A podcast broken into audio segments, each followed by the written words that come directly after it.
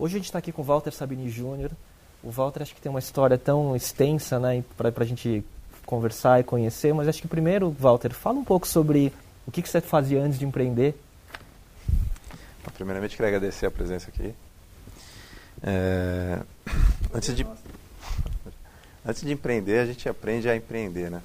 Primeiro, acho que é, a gente trabalha na prática, vai vendo o dia a dia e vai tentando entender o mercado.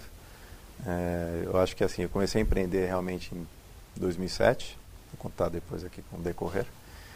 Mas antes disso, eu trabalhei 11 anos na minha empresa, aprendendo dia a dia na prática como ganhar dinheiro, como pagar as contas, começar o mês de ano vermelho, atrás de vendas. É, todo mundo faz, né? Que, não, que não, é segredo para ninguém. Esse foi o meu pré-empreender, como vocês estão querendo citar. E depois a gente começou a, a realmente entender o que era, objetivei um, produto, um business plan, e fiquei muito focado nesse produto para desenvolver a empresa que veio posteriormente a isso. É muito legal isso, né? Eu achei muito boa essa sua expressão de quando você está, né, antes do seu negócio realmente começar a dar certo, você falar, não, isso aqui era o pré-empreender, eu estava só fazendo um treino. Conta o que, que foi o clique, assim, o que, que foi o ponto da virada que né, você começou em 96 e você falou que você considera que você começou realmente a empreender em 2007. Qual que foi o clique em 2007? O que, que aconteceu com, com o Walter que ficou diferente? O que aconteceu com a empresa que ficou diferente? Como é que foi esse processo? E conta um pouco também assim do que, que começou o seu negócio em 96 e o que, que ele virou em 2007, que acho que é bem bacana para ver as mudanças, né? Tá, tá na moda falar em pivotar, né? É. foi, daí que veio para mim hoje assim a consciência de quando entrar num projeto olhar muitas pessoas, porque eu acho que as pessoas boas conseguem direcionar melhor o negócio nos momentos certos. Mas assim, a empresa começou em 96 como uma empresa de criação gráfica fazia revistas né, para grandes empresas. Uma das grandes que eu peguei no início foi a Cooper Citrus. Aí fazia anúncio e fui fazendo minha carteira de clientes. Isso em 2000 eu já tinha uma carteira de clientes interessante, mas sempre correndo atrás de, de, de dinheiro, precisava vender para manter todo o crescimento. E aí eu tive que montar, os clientes começaram a me pedir, cara, preciso pôr meu, meu cartão de visita na internet. Né? Fazer é, seu folder online, né? Pôr meu folder online, preciso pôr meu endereço lá, porque é legal estar tá lá. Tá bom, a gente abriu uma célula com uma pessoa para atender esses clientes, migrando para online. Começamos a entender o que era o mundo online e começou então a história da primeira célula online. Com o decorrer do tempo, naturalmente esse mercado começou a crescer, trazer negócios. E o pessoal começou a pedir mais coisas na internet. Chegou uma hora que eu tinha que balancear. Falei, poxa, agora o online está mais rentável que o offline. E a gente começou a investir mais online. Então a, a, a equipe aumentou do online comparado ao offline. E a gente lançou na época um, um, um módulo de envio de e-mail. Posso entrar já nessa área? Direto? Pode, Sim, claro. claro. Temos um módulo de e-mail que eu comecei a vender assinatura, que a gente achou interessante. Eu não dava direto no sistema de, de sites corporativos, eu nem fazia e-commerce ainda, veio posteriormente. E o pessoal começou a achar interessante. E eu comecei a achar muito interessante aquilo que era uma rentabilidade. Uma recorrência. Uma recorrência interessante. Eu comecei a querer estudar esse mercado. Vi que no Brasil existiam algumas empresas já, mas todas muito focadas em disparar e-mail, grandes uhum. quantidades. E aí eu fui estudar o mercado americano. Eu vi que tinha um mercado potencial. E aí eu decidi, né, aquilo que eu falo que as pessoas, aquele momento da oportunidade que apareceu, eu falei, vamos focar nisso. Fechei as outras áreas da empresa peguei todas as pessoas, foquei num produto novo, que a gente titulou de Virtual Target, assim, em 2007. E começamos a trabalhar isso. É muito difícil tomar essa decisão de fechar as outras unidades? É Teve difícil, resistência? É, é, difícil porque você tem assim contas a pagar, você tem uma, uma receita vindo daquilo mesmo que te sube. a margem é ruim, você é, fala, poxa, receita, né? mas né, uhum. tentei achar um equilíbrio e fomos. Porque eu acreditava muito no produto, só que a gente entrou assim, a gente focou muito, a gente realmente empreendeu porque você, né? Foi engraçado que o primeiro servidor que a gente fez, a gente tinha uma meta de disparar 2 milhões de e-mails, assim, em 2007. Eu vendi a empresa com quase 3 bilhões de mensagens sendo enviadas. Mês. Ah. Mês. E, bom, a gente desenvolveu o produto, começamos a ir para o mercado e começou a crescer. Começamos a estudar muito aquele mercado e começamos a escrever. Começamos a evangelizar o mercado. Até então, todo mundo só disparava e-mail. E a gente falava, poxa, isso aqui dá para você entender o, o desejo do consumidor. Uhum. Se o cara quer comprar, se o cara tem interesse, o que ele está querendo. Né? E começamos a entender também na parte técnica, que na época o Ricardo, meu atual sócio da Precifica hoje, ele era meu, meu CIO, ele era muito focado também e viu que começou a trazer mais recursos inteligentes para o produto que a gente revendia, que geravam mais resultados para o cliente. Uhum. Então a gente começou a fazer um produto realmente com foco em marketing e não em disparo de e-mail. E a gente lançou a primeira plataforma de relacionamento baseada em e-mail, a Virtual Target. E a gente começou a dominar o mercado.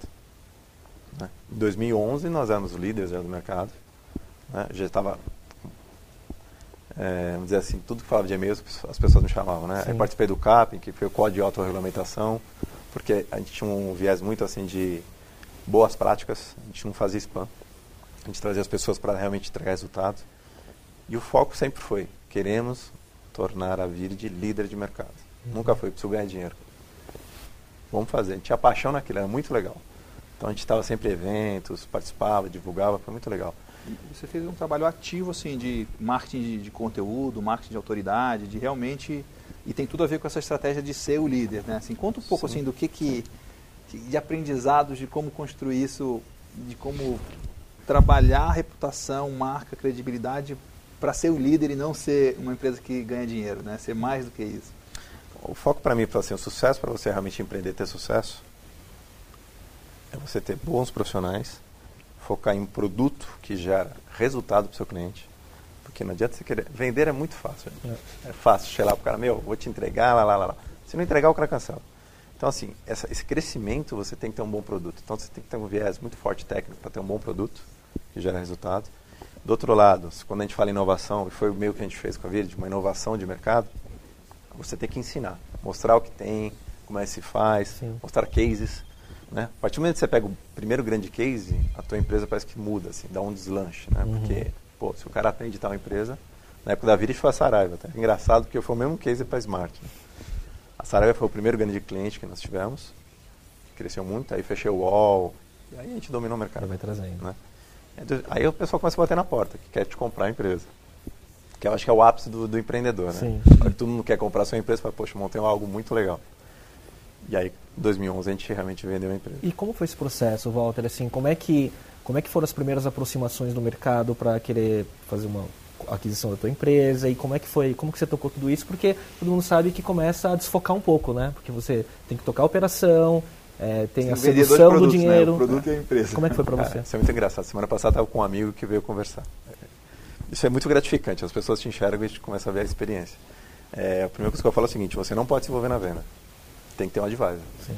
Tem que ter alguém que vai tocar isso. E você fica no meio termo. Né? E você tinha essa clareza nessa tinha, época lá? Tinha. Que legal. Tinha. O primeiro que veio me comprar foi o UOL, que inclusive era o Pecim, meu sócio da Smart. Ele tentou comprar vídeo duas vezes, porque ele já tinha essa visão que era muito bom e ele queria jogar para dentro do grupo. E eu falei não as duas vezes. Botou a cheque na mesa. Eu falei, não. Porque a gente estava num, num, crescimento muito legal, via assim, um potencial enorme. A gente crescia 240% ao ano. Nossa. Era muito legal. Isso não era assim, nossa, trabalhava muito bem. Não. Tinha um crescimento orgânico. É. Né? Os clientes aumentavam as bases. Sim. Isso representava uns 40% desse crescimento. A gente tinha um trabalho muito legal. E só que já chegou assim em 2010, eu estava negociando com alguns fundos americanos, que a gente queria ampliar o negócio. Em 2011 veio a Serasa e foi um negócio muito bom. Quer dizer, o plano era de expansão, expansão. De um Series A, alguma coisa assim, né? E aí no fim... O ideal é você, assim, foca em crescimento e ser líder de mercado. Uhum. A venda é consequência. Você não pode montar claro. a empresa pensando em vender, né? Aí você não vai conseguir fazer nada. Pode não chegar lá. Pode o chegar que acontece na maioria das vezes, né? É o que você comentou. Se o cara começar, poxa, agora eu vou vender, o cara para de vender, aí começa Fica só fazendo roadshow e. Exatamente, não vira. E, e, quais as grandes lições assim que você tira disso, Walter? Assim, é, você falou do, de, de, não estar envolvido na venda, né? Mas é, a questão de você ver a cultura de quem está adquirindo, essas coisas todas também conta muito? É. Dois pontos. Não é não estar envolvido, né? Você não está envolvido com o comprador. Isso. Você deixa o advisor e você instrui. Isso. Né? Porque geralmente quem vende é o dono da empresa que conhece tudo. Uhum. Quando vieram me procurar, eu, como eu, eu, já mapeava muito bem o mercado, eu sabia que não tinha para onde ele correr. Porque era uma empresa que veio estrategicamente ser líder do mercado. Teria que comprar gente. E eu direcionei a Advisor na época e a venda foi muito boa. Gerou um grande negócio. Né? Mas é, não pode se focar nisso. Uhum. A segunda pergunta qual era? Não, eu falei assim... É, como você é, escolhe os possíveis é. compradores além só da então, questão do valuation? Assim, como é que... E outra coisa que é que eu acho que você tem um, um histórico bacana que pode é, dar conselhos para a gente é a questão do earnout, né? Você tem vários uhum. modelos de, de venda que, na verdade, o cara vende, mas ele fica prisioneiro lá. Então, e, historicamente, eu já estudava o seguinte. É difícil você ir para uma corporação maior com uma outra mentalidade e você conseguir fazer performance. Você nunca vai bater a meta. A Virgin era uma empresa que eu É deixei... feito para não bater a É, meta. pra Exatamente. bater. A Virgin é uma empresa que era muito pronta, era auditada. Eu preparei a, a- a empresa como se fosse um carro de Fórmula 1. Cara, sai um piloto, entra outro, vai embora. Né? Entra na tua estrutura. Eu tive a sorte, não sei se é sorte também, que do outro lado do comprador, ele queria entrar nesse cockpit. De querer ser o... Sim. Deixa que eu assumo daqui para frente, eu falo com o mercado. Né? E aí entrou na corporação, tinha um, um projeto muito legal. Mas é que negócio, corporação grande, né? Troca de pessoas, Sim. as coisas vai, se- vai se perdendo. As agendas são diferentes. É. Então, quando eu vendi, eu vendi 100% da empresa. Não fiquei preso na empresa. Falei, E aí você é ficou um isso. tempinho lá só e depois saiu. Fiquei por, por, por... Foi uma... Assim, a venda, óbvio, foi pago 75%. Uhum. E foram mais quatro meses para só assumir o negócio. A gente Uhum. virou case no grupo Serasa Experian de aquisição. Foram quatro meses só para já pagar. Geralmente eles falam que era no mínimo um ano. Né? Então a gente fez um trabalho bem, bem legal assim, Muito de bom. editoria. E, e virou muito bem. né? Mas assim, eu eu não me vejo hoje trabalhando num- uma pessoa comprar uma empresa e eu participar daquele negócio junto e crescer. Uhum. Eu acho assim, a pessoa tem que ter liberdade de decisão. Até falando na Smart, por exemplo, acabou de ser comprado, B2W, né? Eu era sócio com o Pecim. Você quer falar um pouco da história, assim, o que, que é a empresa? É, Só se- seria até legal antes de você de falar isso é o que que você fez de diferente no processo de compra e venda da empresa nessa segunda empresa porque você já tinha a bagagem da primeira A gente já tinha um advisor já desde o início também, né? para preparar a empresa. Mas é na, na, na Smart, para mim, foi um, um grande aprendizado. Que a Virgil era um líder isolado. Eu tomava decisões. Eu tinha uma equipe muito boa, que me entregava, mas eu que direcionava todo mundo. Na Smart, eu era sócio do Pecim. O Pecim é um excelente profissional. É difícil você disputar liderança com ele. Como eu já entrei já num formato um pouco mais investidor, sócio investidor, e já não ia aparecer mais, então eu fiquei mais no back-end, ajudando, trabalhando e tudo mais. Mas ele já é líder por natureza. Então, vários momentos eu vi conflito com ele de olhar, eu não concordo com isso. Ele também, Mas mas, eu acho que é isso. Mas eu respeito, né? Porque eu acredito no potencial dele. Vai errar algumas vezes, vai, mas é um cara que vai acertar mais do que errar. E até indo para a V2W, e ele foi com a empresa, e ele tem lá um contrato de longo tempo com os caras. Assim, para dar certo, é só a B2W dar liberdade para ele. Eu não tenho dúvida nenhuma que vai estourar. Se a B2W dá liberdade. Se começar a bater, não sei. Entendi. Querer segurar. Só pra gente virar a página do, do- da fase Virid, né? é, uma das perguntas que a gente queria fazer é assim, como cliente, né? é, o que, que é importante ver é, numa plataforma hoje no mercado de e-mail?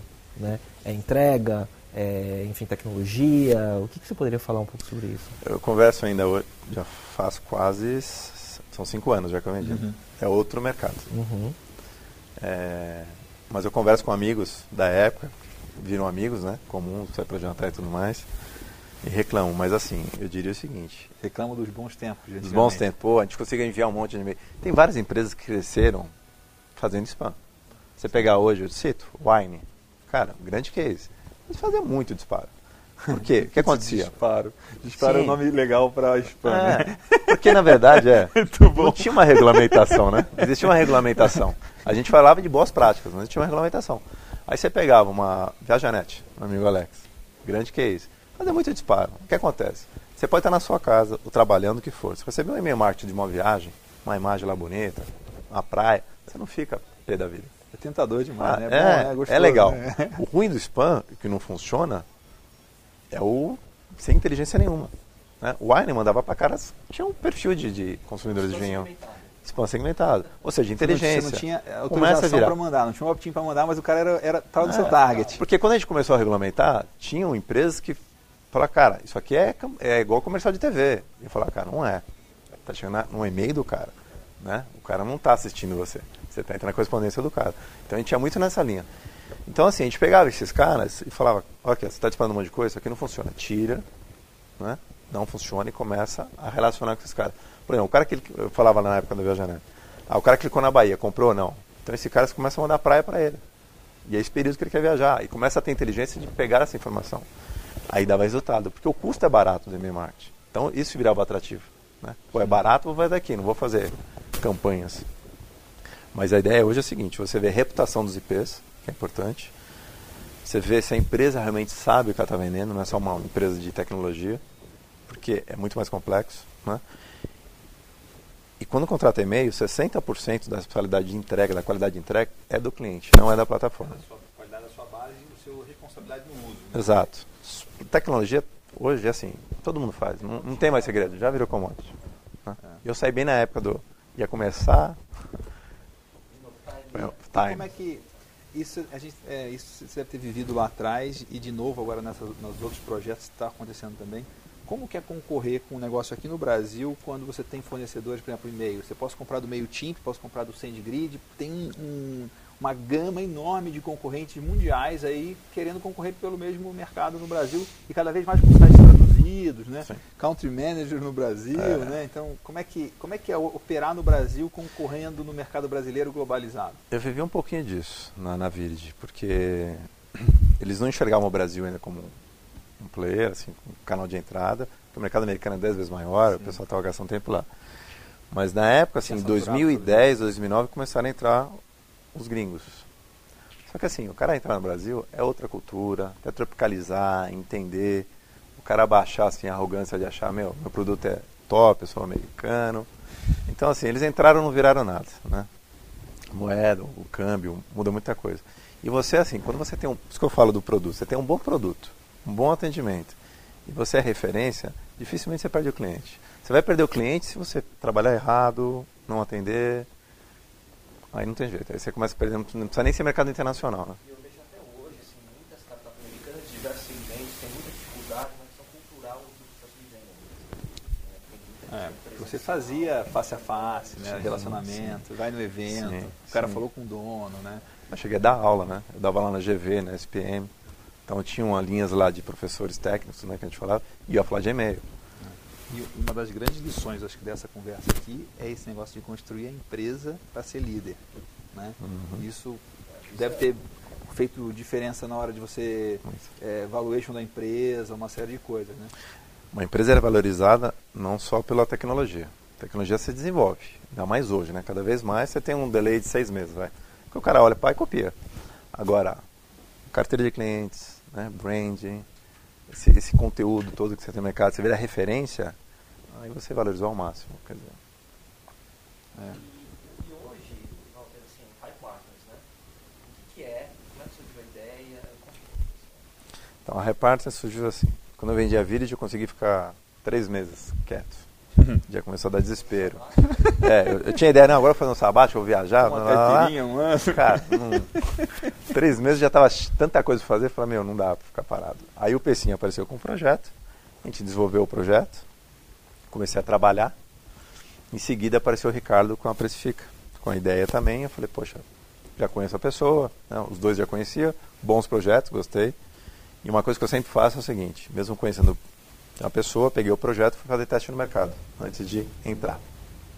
Então, pega esse produto, chama uns amigos, fala, testa pra mim. Aí o cara, pô, legal, vou usar, tem potencial. Aí eu faço o check, legal. Fazer um piloto. Faço, sim.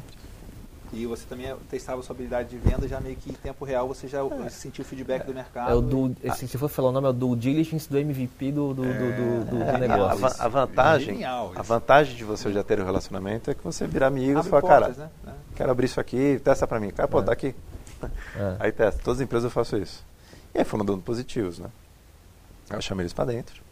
E aí surgiu, falei, poxa, eu tô com um sócio aqui, outro, outro aqui, vou montar uma empresa a minha holding. É. Que aí eu vou ter o quê? A minha gestão, vou ter um, um gestor financeiro, um administrativo, uma diretora de marketing. A receita do bolo que eu aprendi fazendo a Virid, eu vou passar para essas empresas. Então a minha parte forte é no marketing, vendas e essa gestão. Então hoje a High Partners ela é o quê?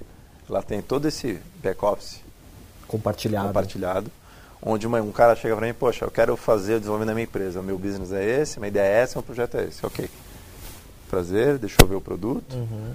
né? quanto precisa de dinheiro, o que, que é, o que, que é teu binário? Ah, preciso investir aqui um milhão, dois milhões, tá? para que, que é? Aí vê esse business, tá ok, então tá bom. Então gestão financeira, marketing, tal, tal, já tenho. Escritório está aqui, né? Vamos pôr dinheiro no caixa necessário e vamos começar a trabalhar. Só que a gente vira sócio. Eu não sou investidor, que ficou longe. É o que você falou, você é muito hands-on, né? Exato. Você entra na operação, É, né? Eu entro na operação. Agora ainda mais, agora a gente está numa outra. Está num nível já bacana, assim. Eu comecei a sentir vontade. Mesmo, mesmo empenho que eu tinha na Virgem, comecei a, a voltar agora a pegar com as empresas que a gente está embaixo. São quatro. E está muito legal, mas a ideia é essa. E são todas empresas correlatas de, de negócios que você já teve, do, do segmento, eu tô falando. Então, Ligado a, ao e-commerce de você vê, forma. a Smart era e-commerce, a Precifica é e-commerce, as outras duas já não. Aham. já está numa outra linha. São todas tecnologias, Uhum. todas inovações de seus mercados e todas geram recorrência. Eu quero sempre manter nessa linha, que é o meu aprendizado. Quer que eu fale das outras empresas? Sim, Então, vamos, vamos, vamos mencionar quais são. A Precifica, então, é uma empresa de monitoramento. Na verdade, falando em inovação, quando a gente entrou no mercado, você tinha um mercado já de empresas de monitoramento. Uhum. né? De sites de e-commerce. Né? Site de e-commerce. a concorrência, quanto que eles estão cobrando pelos produtos num mix É. enorme de O produtos. que, que era o mercado quando a gente entrou? Então tá, tem uma empresa que vem aqui, um e-commerce A, fala, eu quero fiscalizar o B, C, D, E, né, para saber os preços dos caras. Isso. Entregava em, XZ, X- em XLS ou uma plataforma dashboard. Quando a gente viu e viu a ideia, eu falei, vamos inovar para precificação. Aí foi a grande pegada de marketing. Falei, a gente não é monitoramento, a gente é precificação. O monitoramento é base para o negócio. Uhum. Você colocou a inteligência em cima. Sim. Porque aí você põe um painel de regras, É o mesmo gancho do e-mail, né? Exato. Exatamente o mesmo É, gancho. é, Muito a legal. receita do bolo está feita lá, a vovó fez, a gente vai repetir. É. Muito bom, né? E a gente fez todo o projeto e tal. Vieram algumas complicações, porque tem tecnologia, é um conhecimento novo, mercado novo, a gente vê do outro lado, a gente vai ter que fazer todo um trabalho agora de evangelização. Mas case de sucesso, está lá já com quase 100 empresas, está indo bem. Vai escalar mais. Né? A gente está fazendo aqueles apertos, ajustes para chegar onde vai chegar.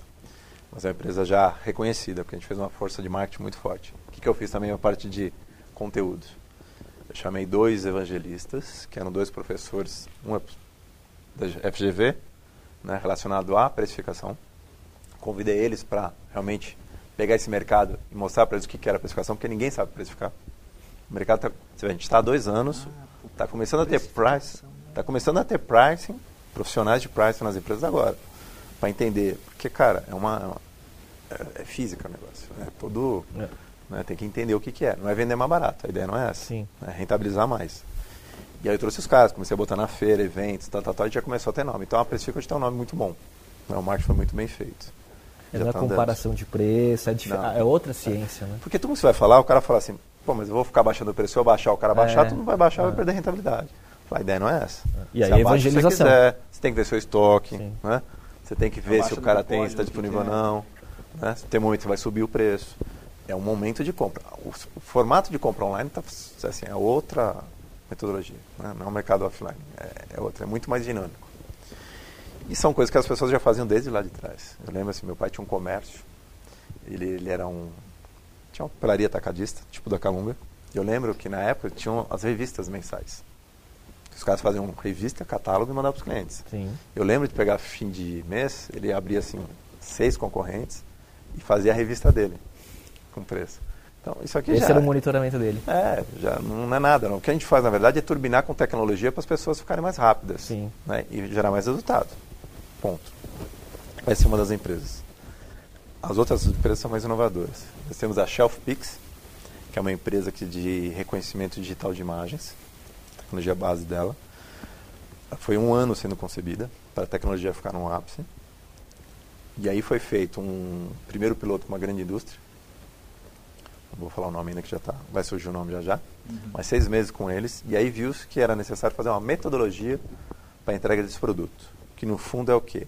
É uma, uma metodologia de execução de ponto de venda. Né? As indústrias necessitam fazer um, uma execução de ponto de venda muito bem feita. Uma auditoria, assim, de... É, que é o planograma, Isso. como colocar os produtos. trade, é. Porque a gente- isso é muito legal para mim, porque eu estou começando a ver outro mundo, né? Então, assim, é, por que, que a Omo lança a Omo Progress, um monte de tipo de Omo? Que no fim é o mesmo em pó, vamos falar aqui, né? Nem eu sei, ninguém sabe é, distinguir. É para você ter mais espaço na gôndola. Isso. E aí você, quanto mais espaço você tem, mais se vende. Né? Espaço que vende, metro quadrado. Só que eles precisam ter uma execução boa para fazer pagamento da performance dessa equipe e tudo mais. O que, que é esse produto? Hoje é feito o monitoramento dessa, dessa, dessa execução tudo de forma manual. Tá? O cara põe na mão, é o cara que foi, você não sabe se foi, se não foi. Tá meio. Né? Mas é o que tem hoje, os caras trabalham. Esse produto é o que? A gente vai dar um. Qualquer smartphone que esse cara vai continuar a mesma pessoa tenha, ele vai lá em frente à, A a prateleira, a tá. gôndola, tira a foto e esse sistema capta os produtos, né? Ele tem um algoritmo que trabalha o processo e dá as informações diretamente para a indústria. Certificada porque ela fala que o cara esteve lá, através de GPS, check-in, né? Tem informação registrada e assertiva. Porque às vezes o cara não preencher, ele erra. Uhum. Então é uma certificação de imagem, é uma inovação dessa área. Então o cara que trabalhava num, e tinha informação em D7, D10, D mais 10, hoje é D mais 1. Né? Então esse é um produto que a gente olha com muita inovação. E é um produto global. Porque quando você fala em indústria, Money Level bota aqui, ela vai botar no mundo inteiro Sim. e por aí vai. Sem dúvida. Então a gente aposta muito nesse produto. Único no Brasil. Não tem outro. É muito legal. Que legal. A outra empresa é a FX. A gente titulou a FX, agora a gente acabou de mudar o nome. Na minha visão, cam- campanha, marketing, né? Ela chamava-se Feixe, é uma empresa que já tem 15 anos no mercado. A empresa veio pra gente, que ela, nesses 15 anos, ela fazia o quê? Esse eu vou dar o mérito pro meu sócio, que é o Fernando Mamã, que ele, ele, ele, ele- a trajetória dele, ele lançou uma empresa chamada Virtual Gate, uma coincidência virtual chama a gente, né? E ele vendeu essa empresa, um outro grupo, que eram contadores de fluxo nas lojas. Né? Quando você entra numa loja na C&A, tem aquelas barras Sim. com infravermelho, conta, entrada e saída. É uma contagem burra, mas é uma contagem. Né? Porque no, no final, o cara fazer assim, a performance da loja, ele precisa saber o fluxo. Isso. Né? Para saber quantas pessoas entraram e tudo mais. E hoje eles não têm essa informação certificada. Vindo do trabalho já da, do reconhecimento digital, a gente criou um mini PC, que a gente fabrica na China, custo super mais baixo, com câmera, USB, seja, Wi-Fi, e a gente incorpora isso nas lojas. E isso faz o reconhecimento de fluxo. Só que mais assertivo. Eu consigo, inclusive, saber se o cara é vendedor da loja ou não. Ah, olha que legal. Consigo ver o corredor dos shoppings para saber fluxo do corredor é X. Ah, Deste, deste fluxo, tá quantos entraram. Ou não, né? Exato. Nossa. Começa a fazer performance de vitrine, da loja. E aí se um gerente, se no final do mês lá, sei lá, o cara chega pro gerente, pô, tua performance esse mês caiu. Ah, foi o fluxo, tinha pouca gente. Aí o cara levanta, não, ah. O fluxo Muito aumentou. bom, né? Só que hoje é um custo caro você pôr aquelas máquinas burras e a manutenção. Isso é o equivalente a você fazer um tagueamento de um site, né? Exatamente a mesma é, coisa. É o funil, né? O funil, exatamente, a mesma coisa. Só que humano, né? Se o Exatamente. seu banner está chamando, a sua vitrine é o Isso é banner. engraçado, né? porque É. você- quando você fala com o pessoal do mercado, o pessoal já identifica, ele faz analogia com o mundo online. Sim. Aconteceu isso com alguns clientes. Que eram amigos que fui lá, pô, isso aí você está fazendo o que eu tenho no mundo online. Ele falou, é, pô, onde eu assino? É, e aí, e aí o, o tudo de UX disso, na verdade, é você mexer na gôndola, então é assim, seu shopper, né, e tudo mais. Sim. Mas a campanha, imagina o marketing, vou investir tanto. Quanto que a minha campanha trouxe de clientes para minha loja naquele período? Tudo mais. Muito interessante. Eu marquei duas coisas da conversa aqui que surgiram perguntas novas. Primeiro é que você hoje você tem vários sócios em, em em alguns projetos específicos. É, quais as recomendações e aprendizados e na escolha de um sócio? Assim, se chegar amanhã um cara novo batendo na sua porta com um projeto genial, assim, o que, que você vai olhar nesse cara para ver se vale a pena ele ser sócio seu ou não? É uma coisa que assim, eu sou muito de feeling, né? De conhecer essa empatia. Mas é, um- é uma pergunta complexa, né? Assim, é, porque, é, primeiro empatia, vejo a conversa, vou levantar informações, vou ver o projeto, vou entender a postura, vou entender se realmente aquilo é viável. É uma, uma ciência de você entender. Mas no fundo, assim, eu sempre vi muito, eu sempre de- tomei muita decisão fato e, sei lá, 40% fato, 60% coração. Eu olho e falo, puta, acredito. A gente erra. Não tem como Claro. errar. Errar faz parte do aprendizado. Se o cara fala que nunca errou, é que ele nunca tentou. É. É, mas eu vou muito nessa linha. É, é empatia. Muito legal. E uma outra coisa que eu queria perguntar é que você tem está com empresas com, com inovação muito forte, mas pela maneira que você contou, assim, eu fiquei com uma sensação que você tem uma experiência boa na área de vendas, vendas B2B, né? E, e sempre usou isso a favor do negócio. Então, assim, o que que o que que o Walter de hoje gostaria de contar para o Walter de 96 ou de 2000 sobre vendas B2B? Cara. Olha, é difícil falar assim, mas é. Eu não. eu sempre fui muito audacioso. Isso é de lá e para cá. Assim, eu, não, eu não vejo muita mudança do Walter de lá para o Walter de hoje. Uhum. Né? Coisas que me, assim, por exemplo, ter ganho dinheiro, essa mudança de dinheiro, para mim não afetou a minha vida. Isso é bem legal. Isso é uma coisa que eu ficava me monitorando. Pra, pô, porque você vê pessoas que ganham e né, desvirtuam. É, É, Não diz que desvirtuei. esse dinheiro é um, é, um quanti- é um maximizador do que você é, né? Se você é um Exatamente. cara mala, você vai ser Exatamente. muito mala. É. Se um cara gente boa, você vai ser muito gente boa. É, então, é, eu, eu diria assim, o seguinte, eu não teria perdido aqueles 11 anos de aprendizado, mas é básico que eu tenho hoje. Né? É, eu sempre convivi muito com pessoas mais velhas, sempre busquei referências. Né? Meu primeiro grande referência foi meu pai, foi assim, de, era um, Que tem uma experiência grande de varejo, né? de varejo. É, mas eu sempre acompanho. Você pega, poxa, você pega Steve Jobs, por exemplo, você pega as frases do cara. Fala, meu, se eu vou contratar um cara inteligente, por que eu vou falar o que ele tem que fazer? Deixa o cara fazer. Tem que ser nessa linha, né? Sim. É, e eu estou muito falando assim sempre, é, pessoas. Você pega a Ford, né? Conhecimento da Ford. O cara fala, meu, É. me dá minha equipe que eu faço tudo de novo. E é, é verdade, é isso, né? Então, assim, eu diria para ter mais foco, né? Ser mais determinado até para ir mais rápido, mas... A, a diferença do Walter, então, de 96 para o de hoje é que, o, na verdade, é que você só continuou trabalhando todo dia É. e foi uma consequência só, né? É, e hoje Então, tem assim, dor nas costas, as coisas que não tinha na época. Jogar bola mais maneirada. é. Não, e tudo leva tempo, né?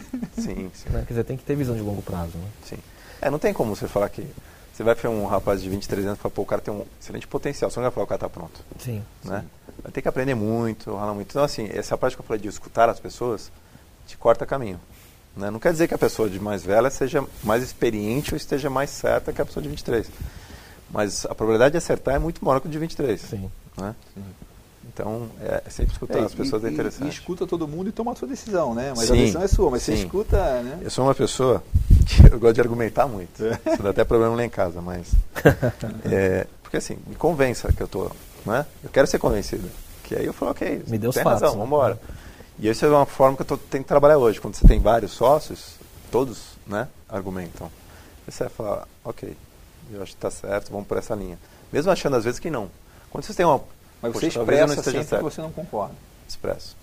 Mas você sabe que é engraçado? Assim, da mesma forma que você falou que, por exemplo, 60% de uma decisão pode ser baseado mais no feeling e 40% no fato, né? Uhum. Às vezes, o seu outro sócio, ele está 60% no feeling também e ele está enxergando algo que você não está enxergando, mas não consegue dar o fato para te convencer. É. Aí Não é? vai.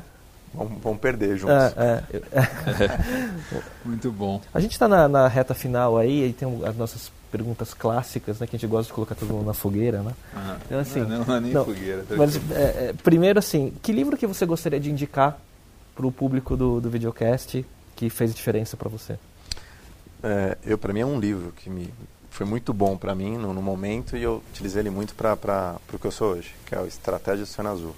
Ah, Eu acho fantástico porque realmente assim, quem vai começar é difícil querer começar algo e querer competir com grandes players, já tem uma segmentação formada.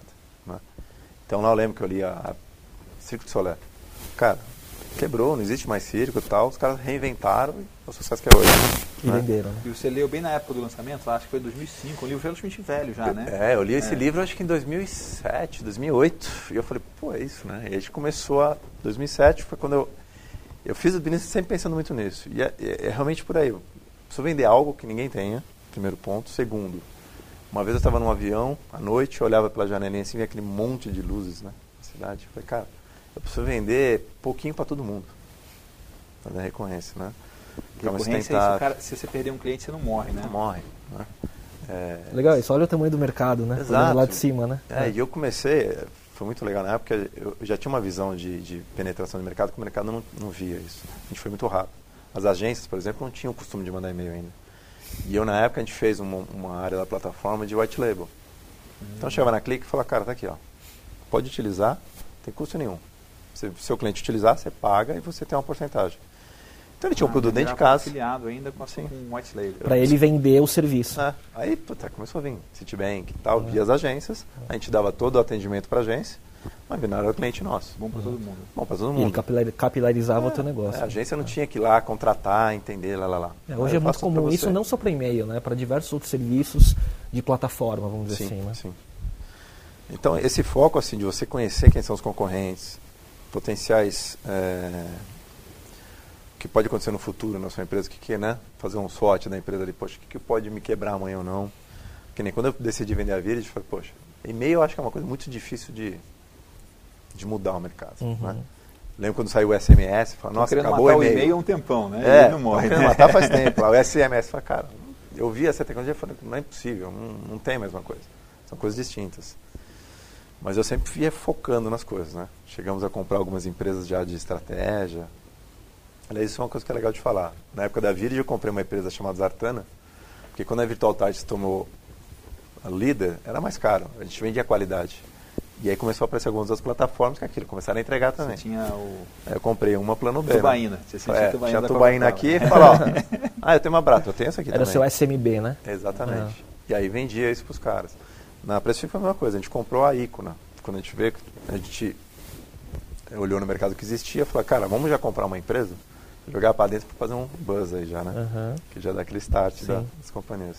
Então, assim, são estratégias que você conhece, vai entendendo e vai aplicando no dia a dia que para a tua empresa progredir mais rápido. Mas, assim, só para não alongar isso, mas assim, é legal que você vê que o Volta ele replica a estratégia Modelo, que dá certo é. em todas as outras verticaisinhas. Né? É, cara, é a fórmula tem, tem funcionado. É, tem muito segredo, bom. na verdade. Muito bom. É focar, entender e trabalhar é. muito. É gente mais estratégia. Né? Legal. Acho que assim, é, eu perguntei do livro, a segunda pergunta, eu acho que você já deu tanta lição, mas eu não sei Quem se... Sabe você quer, ele quer marcar uma, né? É, então, é, a, a gente sempre pergunta qual é a lição que você gostaria de deixar para o público que está assistindo o videocast, os empreendedores. Bom, empreender, é, eu sou uma pessoa que nunca fui empregado, né? Então eu acho assim, se a pessoa falar, tô a fim de empreender, vá a fundo no, no, no empreender, só que tem que ter consciência das coisas. Né? O, o pessoal também confunde um pouco o empreender com, ah, é mais fácil. Você é dono do meu negócio. Ou glamour, né? É. é. O empreender, nada de glamour. Difícil, né? o empreender ele exige muito mais do que você trabalha no corporativo. Né? Não tem garantia Liberdade, nenhuma. né? Não tem garantia nenhuma. É muito pelo contrário, você vai estar muito mais preso no negócio, porque ele vai exigir muito mais de você. Obviamente, quando você consegue sucesso né, na companhia, ou nem sucesso, né? Você chega no seu objetivo, é para estar rentável, está ganhando dinheiro, você está mais tranquilo, mas também você tem que continuar empreendendo. Uhum. o grande sucesso para mim é quando você vende a empresa. Né? Hoje eu já estou na venda assim, eu quero fazer, quero virar líder no segmento. A venda é consequência, mas vem. Sim. Né? Eu quero me tornar líder em todos os setores que eu falei para vocês, três. Tem uma quarta que eu não falei da empresa ainda também, depois eu Fala, vou contar então. para você. Essa não tem um fundo financeiro, ela tem um fundo mais sustentável, que é uma empresa de até com foco em sustentabilidade, que é plantio de árvores. A gente fez uma floresta, a empresa chama-se Green Click. A gente fez uma floresta e a gente faz assim, cada e-commerce, a gente bota um selo no e-commerce do cara, selo de sustentabilidade, que eu vejo quanto ele está consumindo de energia, né, e reverto esse, esse, esse consumo né, em forma das árvores. Ele então, tem que faz um X de número? É, ele tem, um, sei lá, 10 mil page views, um milhão, aí vem uma quantidade que dá de gás, carbono, gasto, e a gente reverte isso na nossa floresta. Então, ele vira um selo que ele está ajudando a preservar essa floresta, ampliar essa floresta. Exato. É uma taxa pequena que ele paga mesmo, mas isso é mais sustentável. A gente não está, vou ganhar dinheiro com isso, não vamos. A gente, na verdade, é unir e gerar esforço. Legal. Exatamente. E a última pergunta que a gente tem, é, a gente fala, né, empreender é fazer, né, o man the arena é o homem que está na arena lutando, fazendo. É, o que que qual que é o desafio que você poderia fazer para quem está assistindo? Alguma coisa, pode ser pequena, pode ser grande, alguma coisa para ela colocar em prática até o final da semana que vem, assim, um curto espaço de tempo, que vai tirar da zona de conforto e que você acredita que se ela fizer de alguma forma, ela vai se tornar uma pessoa melhor, um empreendedor melhor. Acho que o grande desafio do mercado que eu vejo assim das pessoas é a parte financeira. Saber se, se doutrinar a não gastar e saber guardar. Né? É, até lendo um livro ontem sobre isso, achei bem interessante o que comentou assim. É, se, se, a pessoa hoje conseguir fazer, guardar 20% do que ela gasta para aplicar para a vida, não é para, mas é um começo já. A pessoa trabalha, geralmente a pessoa é mais consumista. Nós somos consumistas, né? Primeira coisa, ah, quero ter minha casa e quero ter meu carro. Então você gera despesa em vez de gerar lucro. É você realmente guardar e saber aplicar isso, porque na empresa é a mesma coisa. Você tem que ganhar investir, investir, investir, investir, até uma hora que você fala, bom, estou numa condição financeira aqui, uma independência financeira, que agora eu posso começar a ter alguns benefícios. Mas não é o primeiro. Então o grande desafio é você ter esse controle financeiro. Então, assim, eu, eu passaria para todo mundo. Primeira coisa, tente guardar nesse primeiro ano agora, 20% você ganha. e ver se você consegue se, se doutrinar isso. É. Então, É. sem ter lucro. Sem ter lucro. Ou seja, você cortar algumas coisas. Você falar, "Pô, não posso. Porque eu lembro, no começo da Virage, cara, eu deixei de comer pizza de final de semana. Sabe? não consigo sair. É, tô focado no negócio, vou investir no negócio, paixão do negócio, vou fazer. Então é. chega a ser um sacrifício alinhado com o que você acredita. Sim. Exatamente, essa palavra é certa. Você tem que acreditar no negócio e você vai atrás. Porque se você falar, não, poxa, eu tenho com os amigos, vou sair, não, preciso viajar. É, é bem provável que não consiga chegar onde o objetivo está. colocado. Muito legal. Walter, muito obrigado. Muito boa essa conversa. Ganhei um monte de coisa com você. Imagina. Muito bom Sou mesmo. eu. É. Eu que agradeço.